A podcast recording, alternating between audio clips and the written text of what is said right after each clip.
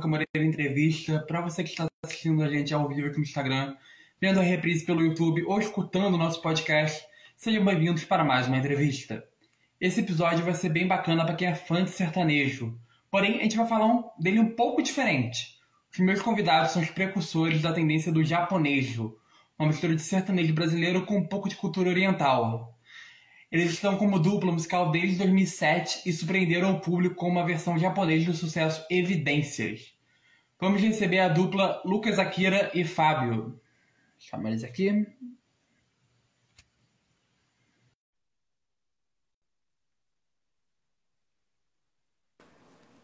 E aí, pessoal, tudo bem? E aí, Luca? Como é que você E tá? aí? Gente, obrigado por terem vindo. Primeiro quero agradecer o convite de vocês, o... vocês terem aceitado o convite. Muito obrigado. É isso, pô. A gente que agradece aí pelo convite. Obrigado por estar com a gente aí. E vamos embora contar um pouquinho da história Vambora. do japonês. Qual é a expectativa de vocês para essa, entrevista? Cara, 100%, né? Das melhores. É uma coisa que a gente Isso aí. gosta de bater papo, de conversar. Isso aí. Bom, é, nós sabemos como o sertanejo é conhecido aqui no Brasil, né? A potência que ele tem na indústria fonográfica. Vocês acabaram chamando a atenção ainda por associarem ele à cultura oriental, né? Que é da família de vocês. É, eu gostaria de começar perguntando como foi realizar essa fusão entre a cultura brasileira e a japonesa? Cara, é, foi uma coisa assim que sempre as pessoas que estiveram em volta da gente, quando a gente começou assim a, a, a carreira, né? Eles sempre falaram assim, cara, vai por esse lado, sabe? Vai por esse lado. Porque a gente não se atentava muito, né? Porque quando você tá dentro do, do negócio, você não se atenta muito. Mas as pessoas em volta sempre falavam assim. Eu lembro da primeira vez, faz uma música que, que fala assim, coisas em japonês. A gente fez lá no começo já músicas que Uhum. falavam, faziam brincadeiras com coisas em japonês. Então, a gente sempre, de pouquinho em pouquinho, foi colocando isso dentro e deixando isso possível para ser dentro do sertanejo, né? De um, de um jeito, às vezes, de uma brincadeira, é, dentro de uma música, sendo um pouco mais cômico. E agora, nesse trabalho, a gente veio mesmo e colocou e falou: agora sim, tem tudo japonês aí. Legal. Mas foi vocês que criaram esse, essa mistura ou ela já tinha no mercado? Cara, eu acredito que é algo novo. É... Na verdade, a gente, a gente nunca viu é, Uhum. alguém com movimento japonejo, né? O japonês que canta sertanejo. Então, Sim, adorei esse termo. legal, né, cara? Acho que é muito legal porque os nossos pais, quando a gente começou lá atrás, eles falavam muito, né? Dessa questão oriental, que talvez despertaria algo nas pessoas de curiosidade, né? Japonês cantando sertanejo. Então a gente seguiu esse caminho aí, tá dando super certo, graças a Deus. Sim. Bom, além de vocês serem irmãos e terem a mesma origem, é, o gosto pela música também guia a carreira de ambos, né? Sempre guiou, né? Sempre esteve com vocês. É, então eu queria perguntar para cada um como a música chegou na vida de, de vocês e o que levou a formar a dupla lá em 2007. Começa. Não, pode falar você. Eu começo? Você começa. Tirando para o ímpar. Cara, é, acho que eu sempre, eu já sempre falo isso pra minha esposa e a gente já entra assim nessas discussões e ela sempre pergunta assim: quando foi que a música entrou na sua vida? Aí eu sempre falo: quando foi que a música não esteve na minha vida? Eu não consigo me lembrar assim, não consigo me lembrar quando ela não esteve, quando isso não foi um sonho de cantar assim. Óbvio que quando a gente é pequeno, a gente não a gente não tá pensando em cantar como carreira. A gente, na verdade, não sabe nem qualquer tipo de carreira, né? Se fosse para ser médico, você não estaria pensando, bom, quero salvar as pessoas, quero botar o jaleco, mas isso não sei como é que faz, né? Se tem que ir pra faculdade. Então, Sim. cantar é isso também. A gente já cantava, já gostava de cantar e pra gente já era bom ter o violão ali e cantar. Então, acho que a música, ela já, naturalmente, ela já entrou assim nas nossas vidas de um jeito natural mesmo. Uhum. Você? Cara, é difícil agora falar, ele já falou tudo. Eu vou repetir mais o mesmo. Eu, eu acho que eu faço das palavras deles a, a minha. As minhas. Legal. É, e sobre a dupla, como é que você, vocês sempre foram, vocês são irmãos já, mas como é que vocês decidiram se unir para formar a dupla? Cara, a gente tinha. O Lucas. A gente começou muito cedo, né? Eu com 11, ele também com 11, mas Ele teve uma dupla antes, e aí teve uma, um evento que o parceiro dele não conseguiu ir, e aí acabou indo eu, e aí a gente decidiu montar a dupla. Desde então a gente está aí. Os japoneses Legal. tá na pista. Tá aí há 15 anos, né, já. 15 Bom. anos, cara. É, as suas biografias, elas contam muito, né? Que o pai de vocês era sempre responsável por puxar a roda de samba, né? Que estava escrito isso na reunião de família. E já a mãe de vocês tinha maior gosto pelo sertanejo, né? É, nesse caso, o que fez vocês optassem pelo sertanejo ao invés do samba? Se guiarem profissionalmente? né? Cara, eu acredito que é, muita influência da onde a gente vive, é, do nosso estilo de vida, é, as- os nossos gostos, acho que acabou indo para esse, esse lado mais sertanejo, né? Porque a gente sempre teve no sítio, sempre gostou muito de animais, de estar no meio de tudo isso, da, inclusive da, das, dos, como que eu posso dizer? Da, da- desse Dá, viver a vida. é, né? a vida do. Esse tipo de vida sertaneja mesmo, né? Porque acho que o sertanejo vem do sertão, né? Do, do, do interior, Sim. pessoas simples. Então a gente se identificou muito e desde então a gente decidiu seguir o caminho do sertanejo. Mas a gente gosta muito, inclusive, do samba. É um gênero que a gente escuta Se a gente muito e canta muito. no Rio de Janeiro, a gente seria. um- Então, Brasil, né? Até de Niterói, né? Sim, eu sou de Niterói. Niterói. A gente esteve no Rio aí recentemente. Muito massa o Rio, cara. Um lugar incrível. É ótimo. Praia, tudo. Vocês são de onde, especificamente? Nós, so- nós somos de Pirajuí.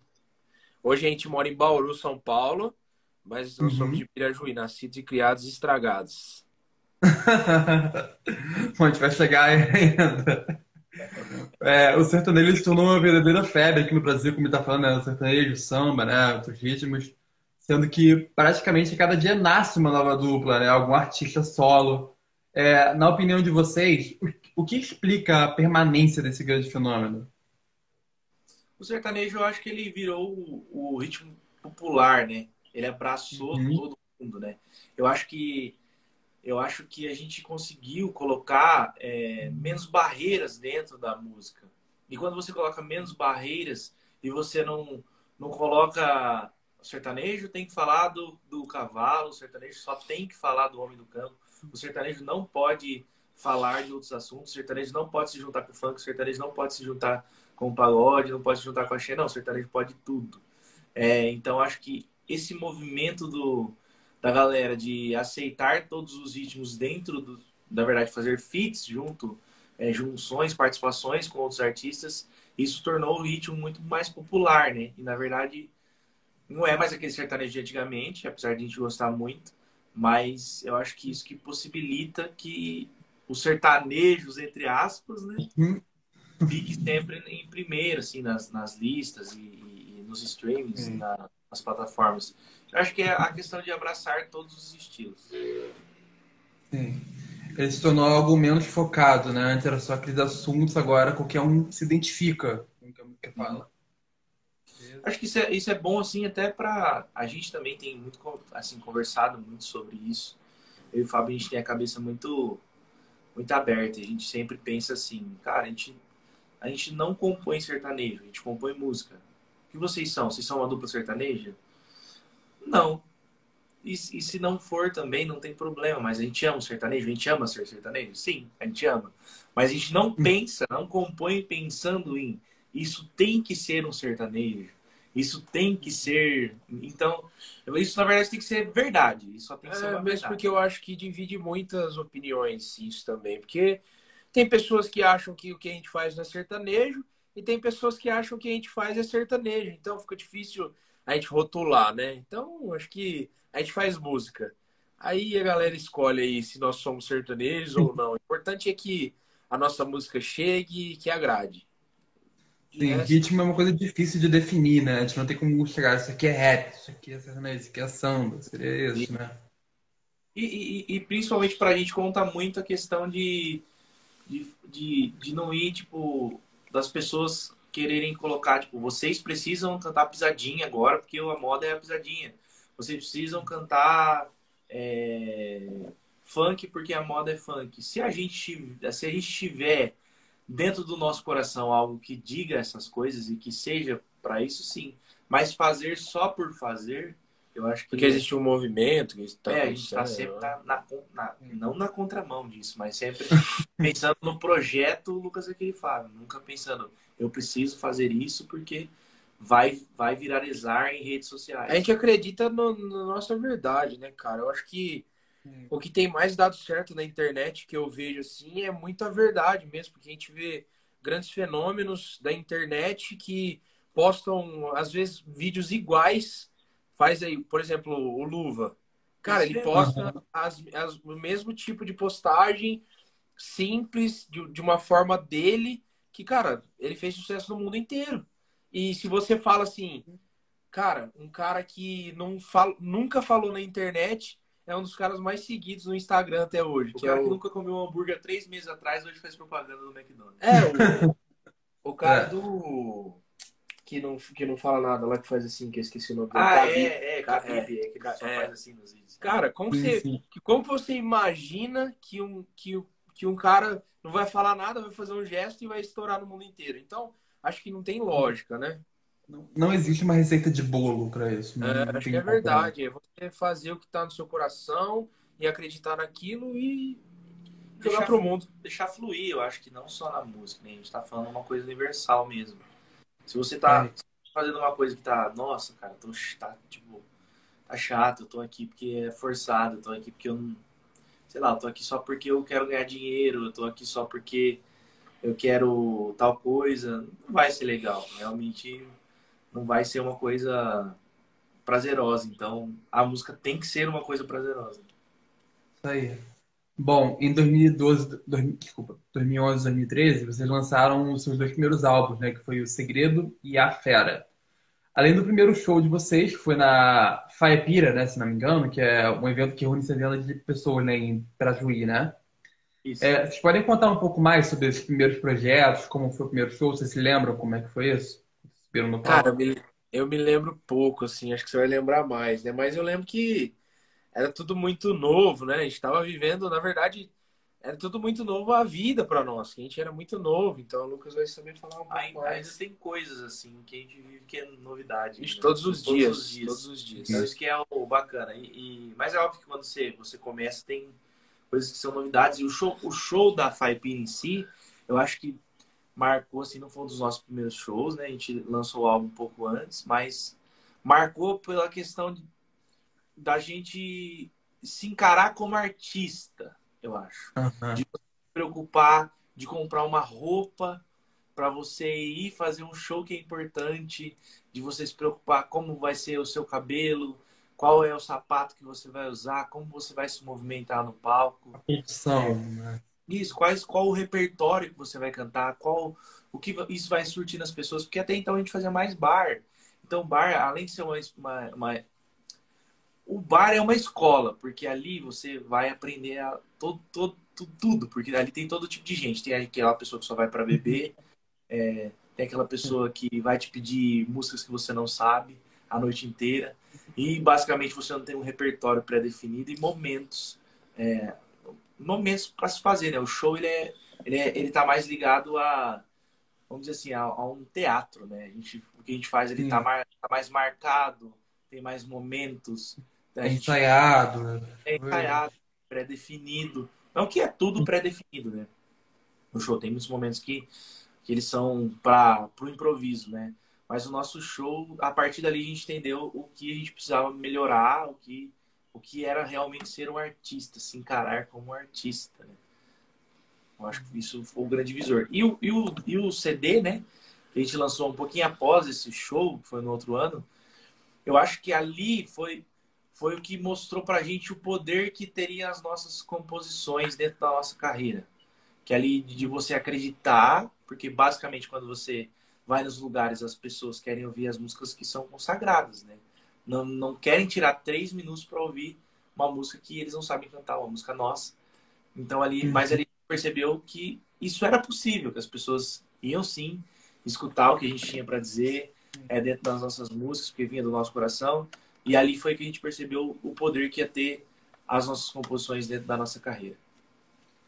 Isso também que você falou, é, das pessoas querendo escolher para esses três minutos. Uma dúvida, nessa época ainda era mídia física ou o streaming já estava em alta? Física, física, física. Tava, assim, tava na, no meio ali do CD, né? Aquela época que a galera distribuía muito CD ainda. Tinha CD de artista que a galera já tinha passado aquela fase da galera ir comprar o CD para aquela fase que os sertanejos vieram dando CD para todo mundo. Todo lugar que eles iam, eles distribuíam CD para todo mundo que estava no show. É, eu mencionei porque isso que ele falou de a gente escolher esses três minutos, né, para ter as melhores músicas. Isso naquela época devia ser maior ainda, né? Porque hoje você tem fácil acesso, né? Streaming, YouTube, né? Antes você tinha que realmente escolher para ter Sim, é, hoje, hoje, é infinito, né, cara? Se você quiser lançar uma, uma música por minuto, você consegue tranquilamente. Sim, é. Sim. Bom, vamos lá. É, logo após esse primeiro show, vocês também bateram um recorde, né? Que então foi em Bauru, né? Que, que era um público de mais de 40 mil pessoas. É, eu queria saber qual foi o momento mais marcante, contando com esse, pode ser também, que vocês se recordam de ter passado na carreira de vocês? Cara, é, falando aqui, eu acho que o momento é, mais próximo assim que a gente teve, que foi mais marcante, foi o DVD que a gente fez aqui em Bauru, esse último DVD, que é o DVD acústico do Japanejo. Foi, foi um dia incrível, cara, um dia é, mágico. E se eu pudesse citar dois, tem também o, o projeto que a gente fez com a Brama, Parada Sertaneja Brama, que foi com o João Bosco e Vinícius, que foi um dia incrível também. São já já eram amigos nossos, né, o João e o Vinícius, uhum. mas você se olhar gravando com o ídolo é, é algo que não dá para descrever, cara, tamanha felicidade. Não dá. Cara, acho que são meus dois favoritos, assim, meus momentos favoritos também. Eu acho que o DVD foi uma foi uma comemoração aí de 15 anos de Lucas Aquele Fábio. Apesar de a gente não ter encarado isso como uma comemoração, é, mas realmente uhum. foi, foi, foi um presente, vamos dizer assim, um presente que o universo nos devolveu em 15 anos de trabalho. O que, que o universo poderia te dar depois de 15 anos de trabalho na música? Um DVD da, desse jeito. Vocês podem conferir aí, que a gente lançou, tá fresquinho aí. Tá fresquinho e, e é só assistir. Porque... Está sendo um teste de memória com os dois, né? Pra ver quem é o momento da carreira. Tem muita coisa, tem muita coisa. A gente, a gente conversa direto, assim. E até porque a nossa equipe tem muita gente que já está há muito tempo com a gente, inclusive desde o começo. Então a gente às vezes fica, pô, você lembra daquele show lá? Nossa, eu não lembro não, cara. Isso aí. A gente tá sempre nessas brigas aí, tipo, se eu não lembro, eu não lembro, é muita coisa. Né? Falar pra equipe aí que não vale passar cola, não, hein? é, bom, já em 2018 a gente teve o lançamento da primeira, primeira canção autorais, né, que você tava falando que era o oposto, exagera, que alcançou duas vezes em primeiro lugar nas rádios. É, qual foi a maior importância que essas duas músicas trouxeram para a vida de, de, cada um de vocês? E como vocês enxergam esse nome, que é o Lucas, Akira e Fábio, que, que vocês avançaram nesse meio tempo, nesses 15 anos? Você acha que assim, mais avançaram? Cara, eu acho que essas músicas foram, é, para nós, assim, a validação de que as músicas autorais sempre, sempre vão estar à frente de qualquer trabalho para nós, né? É, que a gente pode fazer de trabalho, porque de fato é o que a gente consegue entregar e mostrar para as pessoas a nossa verdade. E aí, aí foi a validação de tudo isso, onde a gente conseguiu é, bater várias vezes primeiro lugar nas rádios aqui do estado de São Paulo.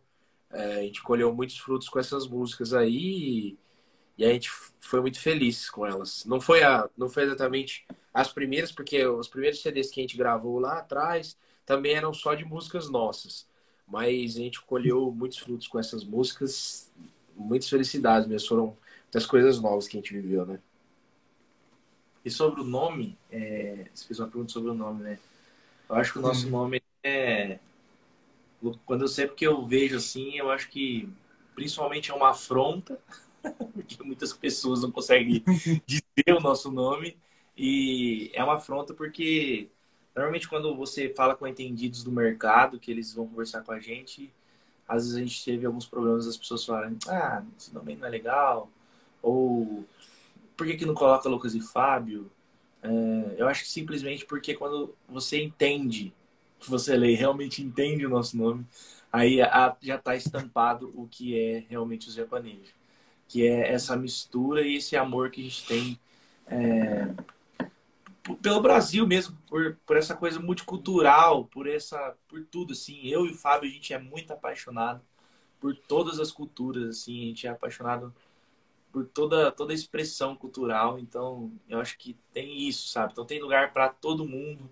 Em todos os cantos tem lugar para todo mundo. Então, se alguém te fala que não tem lugar para você aqui ou acolá, é mentira, tem lugar sim. Bom, é, logo no ano seguinte veio o primeiro projeto ao vivo, que foi CD Nossa Playlist. E como foi a preparação desse, desse, desse novo modelo que você, tem, que você não tinha feito, né, que é o projeto ao vivo? Isso muda muito Cara, na, na técnica do artista? Como funciona isso? Foi mais, um, foi mais uma, uma coisa que a gente viveu que foi muito novo, assim, né? Porque foi um projeto... É, o primeiro projeto ao vivo que a gente gravou. É, o primeiro projeto de covers, né? Que a gente fez. E aqui na cidade de Bauru, cara, foi foi outro dia assim mágico que inclusive a gente tem alguns registros. A gente, na verdade, a ideia nossa era fazer um CD para de fato ser um EP na nas, nas nos streamings, né? Não não lançar nada de vídeo e nada físico. Primeiro trabalho. Primeiro, primeiro online, né, que fizeram. Né? Sim, foi. Exclusivo para plataformas. É. E, cara, a gente, a gente é apaixonado nesse negócio de produção, assim, de fazer mesmo, de botar a mão na massa ali e, e, e fazer tudo do começo, desde a, do primeiro acorde, a primeira letra, o primeiro refrão, a prime, o primeiro medley, as, as, as primeiras músicas ali, os arranjos, porque eu acho que isso que é de fato a arte, né? Isso que é de fato a música. Hoje em dia a gente tem muitas outras coisas que a gente precisa é, se preocupar, que é a internet, que é as vendas, enfim, tem uma porção de coisas. Ah. Mas é de fato a arte, o que é a música mesmo é, é a produção ali do projeto, né? É a hora que você pensa nos acordes, como que essa música vai ficar. Então isso foi muito bacana para nós é, ter essa essa primeira experiência assim de ao vivo mesmo.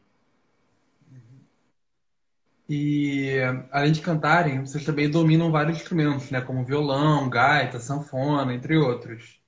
É, na evolução de vocês pela música, qual foi a habilidade que veio primeiro? Como é que foi essa educação musical que vocês tiveram, suas inspirações?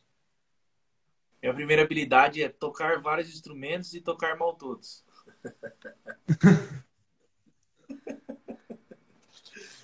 Ah, o é. Fábio, Fábio, o primeiro instrumento dele foi a bateria, que ele começou a tocar bateria antes de violão. É, depois ele veio já para tocar o violão. Eu comecei com violão e às vezes dou um, um aventurado na sanfona, na gaita, assim. Eu sempre fui um curioso dos instrumentos, mas não. Eu sou. Eu preciso aprender muito ainda. Todos os dias a gente aprende. Isso foi desde pequeno? Você sempre tiver contato com instrumentos? Sempre foi desde pequeno?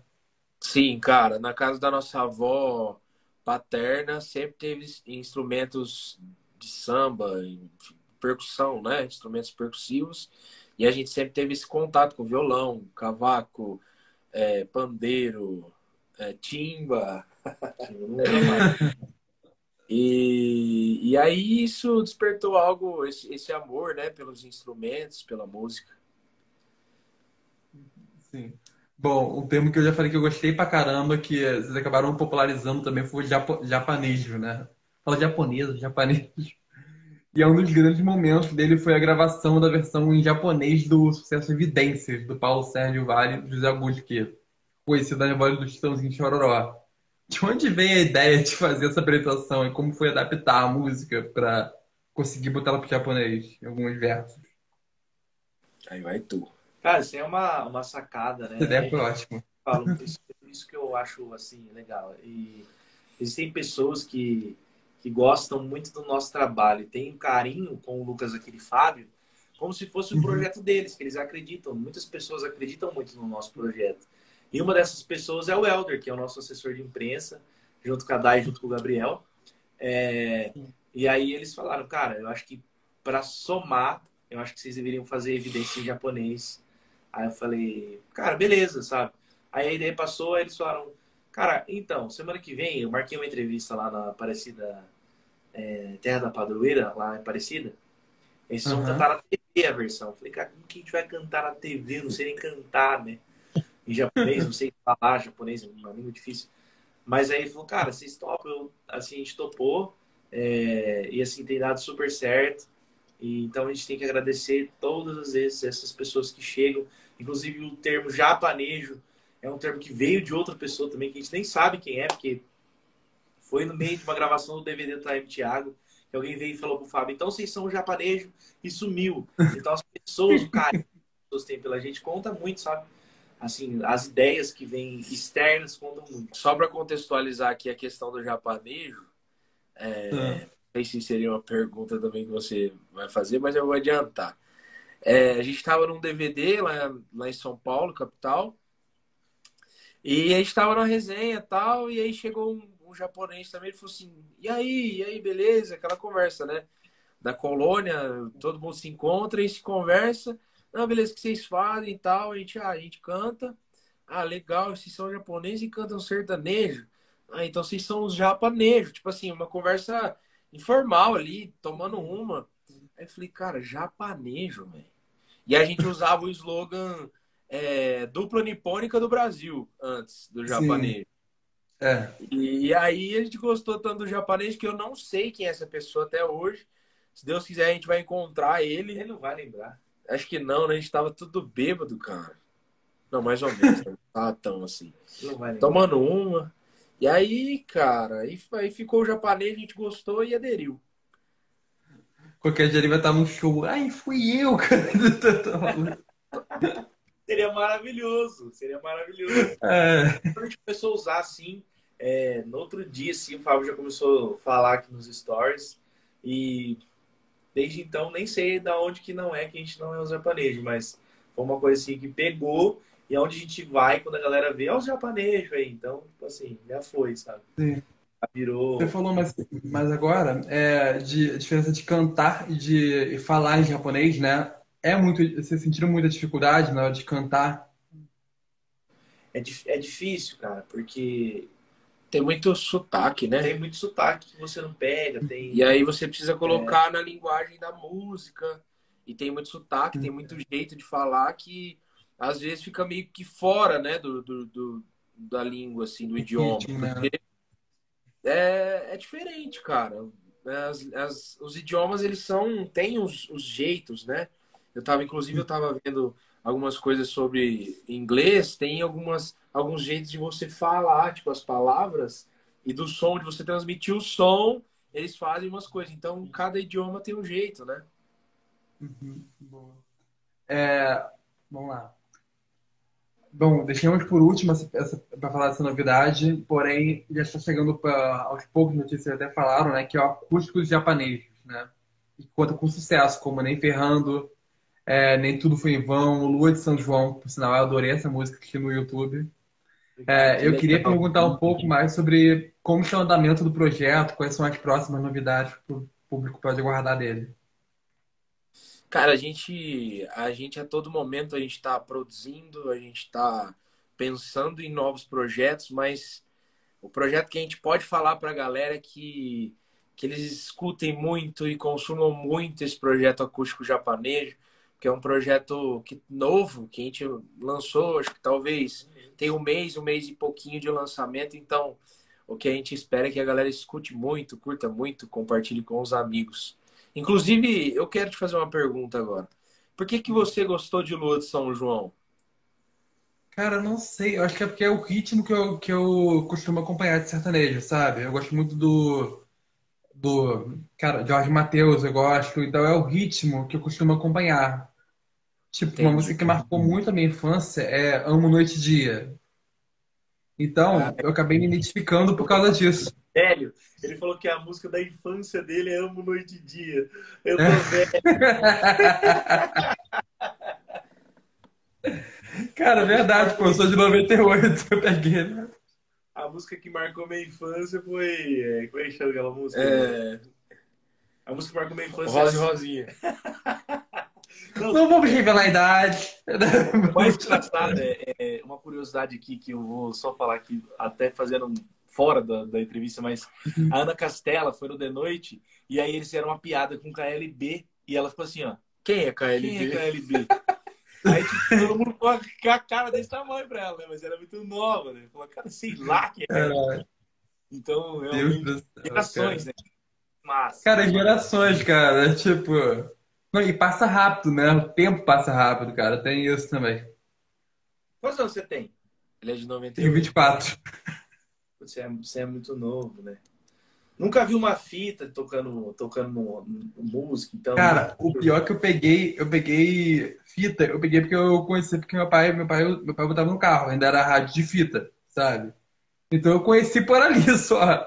Agora VHS de filme eu já peguei já, pô. Peguei lá no final, né? Peguei É. VHS, DVD e agora streaming.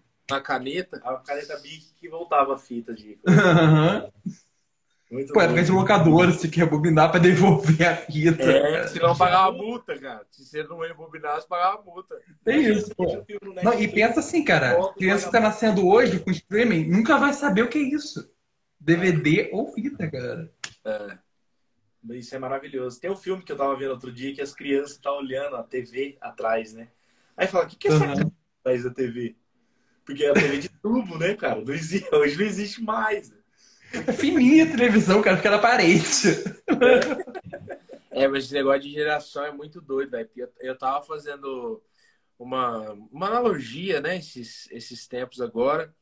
E você imagina, você, numa certa idade, chegar a 1990 e tantos. Você fala, caramba, velho, 1990 e tanto é- é coisa, hein? Já estamos no final, tanto que o povo falou, 2000 vai acabar tudo, acabou, não- morreu todo mundo. Sim, sim. Era o bug do milênio, né? Se não me engano, não era? É, Alguma aí coisa assim, cara. Tem alguém da década de 50 olhando o celular assim, ó. É. Eu não vou no celular aqui, né? Assistindo a live aqui, ó. Colocou ah, o celular assim, você já passou dos 50. Baixou Cara, o pra você, ver, pra você ver como é que mudou, né, cara? A tecnologia que ele tá falando, cara. Tipo, há tantos anos atrás não podia fazer isso que ele tá fazendo agora, cara. Não, Não, podia fazer entrevista, por exemplo. Cara, há- não muito tempo atrás, você tinha que ir numa central lá, atender o telefone, que tinha uma ligação, e o povo falava assim, ô, vem aqui atender a ligação aqui. O cara vinha te chamar. Imagina. É, ligava pra restaurante, pra perguntar se a pessoa tava ali. Era isso, só pontos assim tinha essa ligação. Doideira. Bom, é- é, vamos para vamos para terminarmos hoje. É, hoje a dupla de vocês, formada em 2007, né, já completa 15 anos de estrada, quem tá falando de tempo. E com isso também veio alguns CDs, como Segredo, em 2011, A Fera, em 2013. E após tanto tempo, é uma pergunta mais reflexiva. Vocês conseguiriam se ver hoje separados profissionalmente? Ou a dupla já se tornou uma essência única? Não, cara. É, a gente costuma. alguém pergunta isso, né? a gente costuma dizer que a gente nós a gente não se vê fazendo outra coisa. A gente nasceu fazendo isso aqui, então e, e como dupla mesmo, é, a gente formou a dupla muito cedo, então eu não, eu não tenho ideia do que eu vou fazer. Tanto que eu fui para a faculdade já não deu certo. Adivinha o que aconteceu? Eu fui pro bar cantar, porque a hora que eu cheguei na lousa, eu falei: o que, que eu vou fazer aqui dentro dessa sala? Eu não posso cantar, não posso gritar, não posso nada. Eu fui pro Uhum. bar cantar pros outros. E aí foi onde tudo começou a nossa história em Bauru. Qual curso, qual curso você estava escolhendo? Tá tentando fazer? Dois anos e meio de medicina veterinária. Foi lá dois anos. É, eu fui. Olha, verdade- olha a distância. um ano de medicina veterinária e um ano e meio de butecologia. Caraca, olha a distância das coisas, como sua profissão foi, cara. E você, como é que, como é que foi? Eu, eu fiz música mesmo de faculdade. Ele né? é vagabundo profissional. Eu sou- Vagabundo diplomado. Diploma, me respeita. É, cara, sobre, sobre a dupla, que a gente se dá muito bem, a gente se dá super bem, né? E pelo menos quando a gente tá filmando, a gente se dá super bem. Mas é, Os bastidores ninguém sabe. Nunca vão saber. Mas a. Cara, eu não me vejo assim, é, é o que a gente estava lá no começo falando, né? Eu não consigo, tipo, acordar uhum. e dormir sem. Eu não sei, cara, dizer. Tipo, eu não consigo parar de pensar sobre, sobre o que, a gente faz, assim. Porque... A gente vive o projeto 24 horas por dia e não é exagero. Não é exagero. A gente pensa no projeto 24 horas por dia, a gente respira música, cara. Isso é um problema até, às vezes. É, a gente, a gente todo momento, a gente linka. Sem lugar, sem... A gente vai às férias, a gente tem, todo ano a gente tira 15 dias de férias no começo do ano. A gente tá no lugar fazendo vídeo, lembrando, é, falando o que a gente vai fazer, como que a gente vai fazer. É porque, de fato, a gente ama o que a gente faz, então é, a gente não cansa de fazer isso. Tá claro que. É legal, a gente trabalha com, uma, trabalha com uma coisa que a gente gosta, né? É diferente. E, claro que você cansa, né? Chega uma hora que você dá aquela cansada, assim, mas a gente, a gente procura algumas coisas e já renova a energia e já volta mesmo sem parar. Porque eu acho que o segredo da, de qualquer coisa é a constância, né? A gente, inclusive até as redes sociais, se você não tiver uma, uma constância de postagens, de, de tudo, não dá certo. o seu engajamento acaba caindo, né? Então, acho que a vida, a vida profissional é, é, é isso também. É basicamente isso, né? É você... É acordar, você... acordar e pensar o que a gente vai fazer hoje, né? Já pensar no amanhã também. Exatamente. E a rede social é, a rede social ela tem o seu lado negativo, óbvio, mas tem o seu lado positivo, que é, é você poder também olhar tipo, o, que, o que os ídolos estão fazendo, né? se espelhar mais, conhecer mais seus ídolos, conhecer as pessoas. E eu, eu, eu amo, pelo menos assim, o lado do, do, do Instagram, quando as pessoas mostram o dia a dia, a, a, a, a probabilidade da gente conseguir conhecer as pessoas a fundo. E outro dia eu estava pensando sobre isso por isso que o video show acabou. Por isso que o, a revista Tititi acabou. Ninguém mais precisa ver isso. Porque as pessoas postam no Stories. A casa da Suzana Vieira, ela faz no Stories. Uhum. então, acho que isso Você quer saber da você não precisa mais ter um veículo para isso, né? É, não. É. A própria pessoa já posta a todo momento o que, que ela tá fazendo, né? Cada um já viu é. o seu, seu próprio veículo. Então, a, a oportunidade de quem trabalha com mídia, com entretenimento que a gente tem hoje, ela é gigantesca, porque a gente tem N aplicativos, N jeitos de fazer. É, hoje a gente só tava com uma dúvida. É, quem começa com essas trends, igual a trend do multiverso? Quem é que começou com isso, né, cara? Metaverse. Metaverse. Da onde que Sim, veio isso? Então isso é muito doido, eu fico muito curioso sobre isso. É, cara, cara é ver o que vai acontecer. O metaverso é hoje. É maluco. Isso aí. Bom, pessoal, a gente tá chegando no fim de mais uma entrevista. Gente, eu quero agradecer muito, me diverti pra caramba nessa live. Muito obrigado por terem vindo novamente. Obrigado você. E para quem Valeu. E para quem conheceu vocês hoje, a partir daqui, onde é que a gente pode acompanhar melhor o trabalho da dupla? Suas redes sociais, site, plataforma onde vocês estão? Cara, o DVD tá em todas as locadoras. Você pode alugar. Só que louco, né? Não, tem que ser fita, pô, DVD não. Porque a fita tem cor. o DVD tá na Blockbuster. É, o, o DVD não podia riscar, é verdade, cara. Mas que no Spotify, né, todas as plataformas a gente encontra vocês, né? Arroba Lucas Akiri Fábio, colocou lá. Lucas Akiri Fábio, japanejo. Vocês vão encontrar a gente em todo lugar que você colocar, você vai encontrar. Não tem jeito de fugir Ou qualquer dúvida, o professor Google tá aí também. Tá? Colocou Lucas Aquile Fábio Japanejo, você vai saber de cabo a rabo das nossas músicas, de tudo. Tá certo. Valeu, pessoal. Bom, então, lembrando, se você perdeu alguma parte dessa entrevista ou gostaria de ver o episódio novamente, basta procurar pelo podcast Luca Moreira Entrevista no Spotify Amazon Music ou no YouTube, que além da reprise tem uns cortes lá também. Valeu, galera. Até a próxima. Lucas, tamo junto. Obrigado tamo junto. com a gente. Beijo. Valeu. Valeu.